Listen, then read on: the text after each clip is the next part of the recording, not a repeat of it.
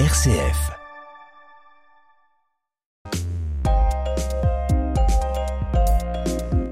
La recherche de l'insaisissable matière noire et la quête de la nature de la non moins mystérieuse énergie sombre de l'univers est devenue l'un des objectifs majeurs de la recherche en astronomie. Et nous en avons parlé récemment plusieurs fois. Oui, aujourd'hui, cette recherche est l'enjeu de la mission scientifique de l'Agence spatiale européenne Euclide, un nouveau télescope spatial destiné à apporter les preuves de l'existence de la matière noire et de celle de l'énergie sombre.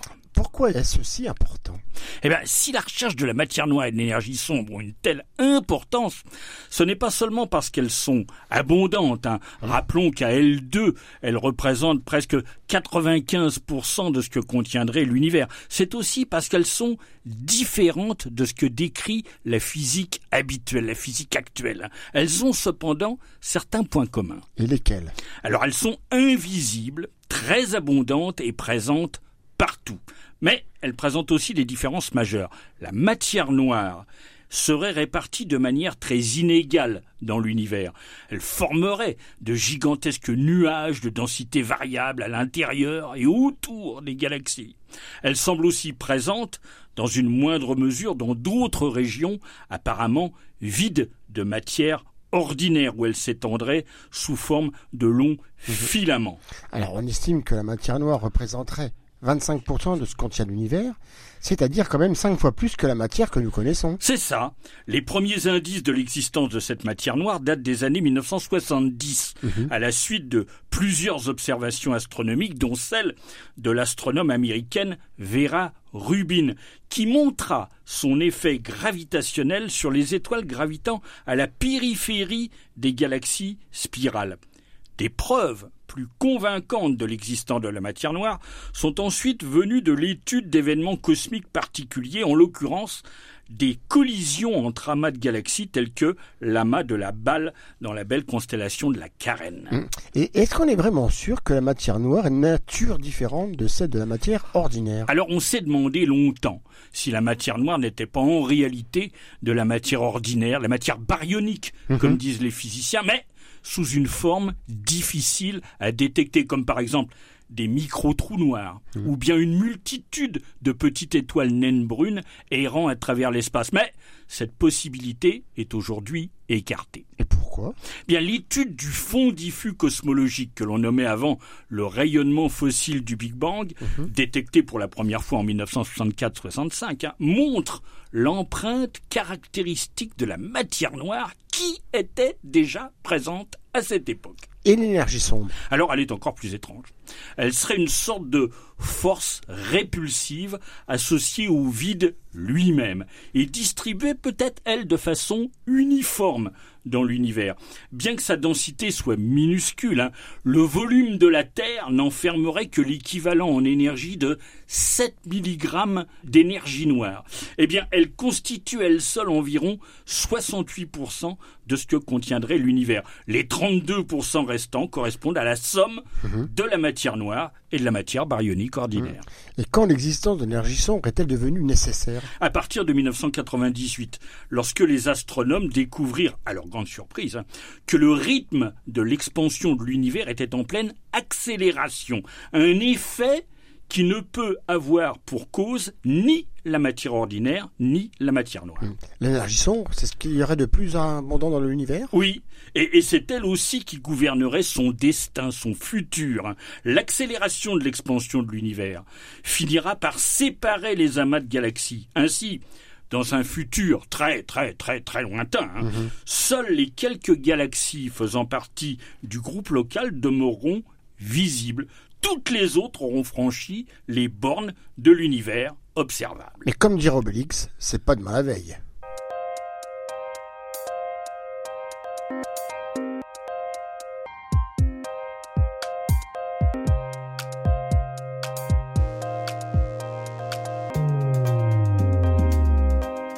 L'objectif du nouveau télescope spatial Euclide, c'est donc la recherche de l'énergie sombre et celle de la matière noire? Oui, mais il fournira également un gigantesque catalogue de 1 milliard et demi de galaxies Ah, en observant et en comparant leur luminosité dans différentes longueurs d'onde, lumière visible et proche infrarouge. Il pourra, par ces observations, couvrir toute la période qui va de la formation des toutes premières galaxies jusqu'à nos jours Et où sera placé ce télescope spatial? Au point de Lagrange L2, c'est-à-dire qu'il sera en permanence sur la droite imaginaire qui passe par le Soleil et la Terre, mais au-delà de la Terre, à environ euh, un million et demi de kilomètres de nous.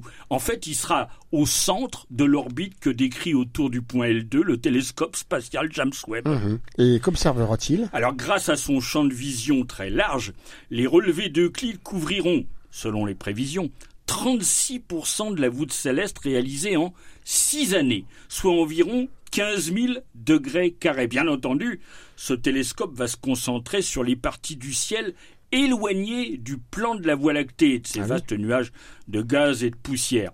En fait, avec le télescope spatial Hubble, pour effectuer le même travail d'observation statistique, il aurait fallu presque 900 ans de travail. C'est incroyable. Et quels instruments équipent le télescope spatial Euclide? Deux instruments, VIS, un VIS pour visible, hein, qui est le télescope qui travaille dans le domaine de la lumière visible, et NISP qui lui observe dans le proche infrarouge. Ils vont respectivement déterminer la forme, le type, la morphologie de chaque galaxie et mesurer aussi le décalage vers le rouge de la lumière, c'est-à-dire la valeur de la vitesse avec laquelle la galaxie s'éloigne de nous du fait de l'expansion de l'univers. Et qui a fabriqué ces instruments? Alors ils ont été euh, conçus euh, sous la responsabilité d'un consortium international piloté par l'Institut d'astrophysique de Paris, hein, avec plus de 300 laboratoires et institutions de 17 pays, regroupant aujourd'hui, Joël, pas moins de 1600 membres. Euclide, donc, un bel exemple de coopération Oui, internationale. oui, c'est vrai, hein, c'est vrai. L'instrument VIS qui observera dans la lumière visible aura une qualité d'image extrêmement élevée grâce à ses 36 capteurs CCD composés chacun d'une matrice de 4000 pixels par 4000 pixels. Ces instruments sont intégrés dans un télescope de type casse-grain Korch de 1,20 m de diamètre avec deux plans focaux et trois miroirs en carbure de silicium. Le tout est construit et assemblé par Airbus Defence and Space, bah, à Toulouse, hein, Ah bien oui, entendu. ah oui. Et combien il pèse ce télescope spatial Euclide 2200 kilos, dont 210 kilos pour les ergols, hein, les combustibles qui permettront à Euclide de rejoindre le point de Lagrange L2. La plateforme, elle, est équipée de 12 micropropulseurs à gaz froid destinés à contrôler avec précision l'orientation du télescope spatial.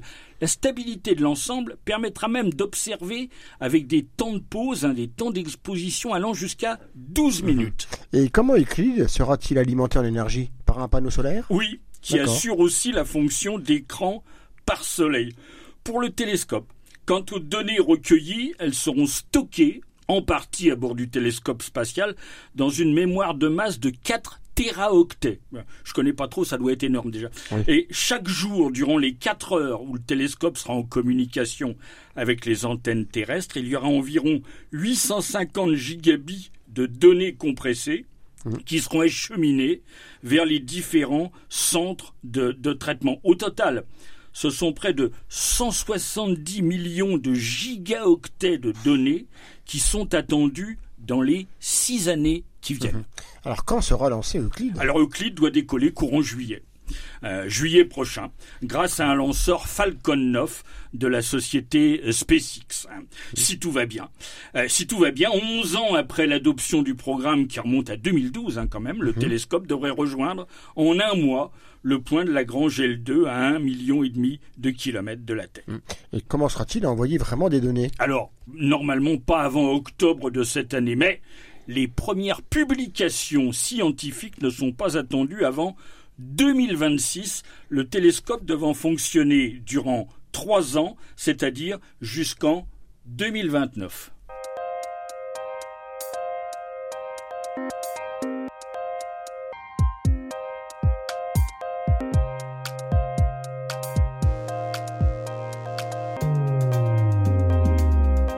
Alors je comprends bien la mission du télescope spatial Euclide, mais je vois pas vraiment comment ça va faire progresser des connaissances concernant la matière noire et l'énergie sombre. Alors, en observant l'ensemble de l'univers visible Hmm. dans des proportions inégalées et à des échelles inédites, Euclide va apporter un éclairage nouveau sur ces questions. Bien sûr, tu as raison, Joël. À proprement parler, Euclide n'est pas plus capable d'observer la matière noire, hein, dont la caractéristique, c'est précisément de se dérober à toute observation. Par contre, on espère avec ce nouvel instrument mettre en évidence de nouveaux effets imputables et à la matière noire et à l'énergie sombre. Ah oui, mais justement, quel genre d'effet? Alors concrètement, on peut résumer en affirmant que l'énergie sombre, elle est responsable de l'accélération de l'expansion de l'univers, tandis que la matière noire amplifie l'attraction exercée par les galaxies.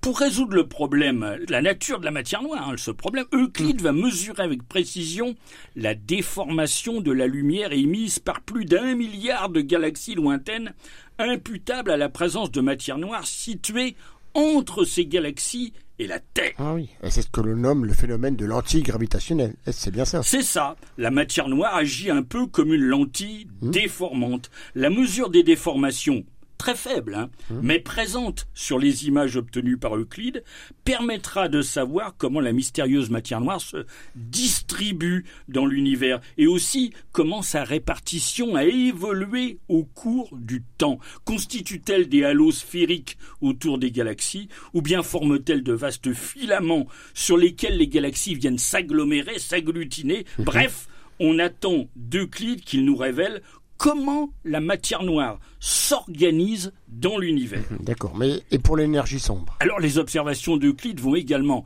servir à mesurer avec précision comment le taux d'expansion de l'univers a évolué au cours des derniers milliards d'années. Des informations précieuses pour tenter de comprendre pourquoi l'univers, après une longue période où l'expansion diminuait progressivement, a vu le rythme de son expansion s'accroître à nouveau. Il faut savoir que les cosmologistes estiment que quelques instants après le Big Bang, l'univers aurait connu une brève période d'expansion extrêmement rapide et violente. L'inflation cosmique. C'est ça. Existe-t-il un lien entre la, la- le mécanisme responsable de cette inflation cosmique et la force répulsive que l'on désigne aujourd'hui sous le nom d'énergie sombre Eh bien, on l'ignore. Comme on dirait à la télévision, les Français voudraient bien savoir. Oui. Donc en résumé, on attend de qu'il réponde à des questions fondamentales, ou du moins qu'il apporte des éléments de réponse sur la nature de la matière noire et sur l'origine de l'accélération de l'univers. Exactement.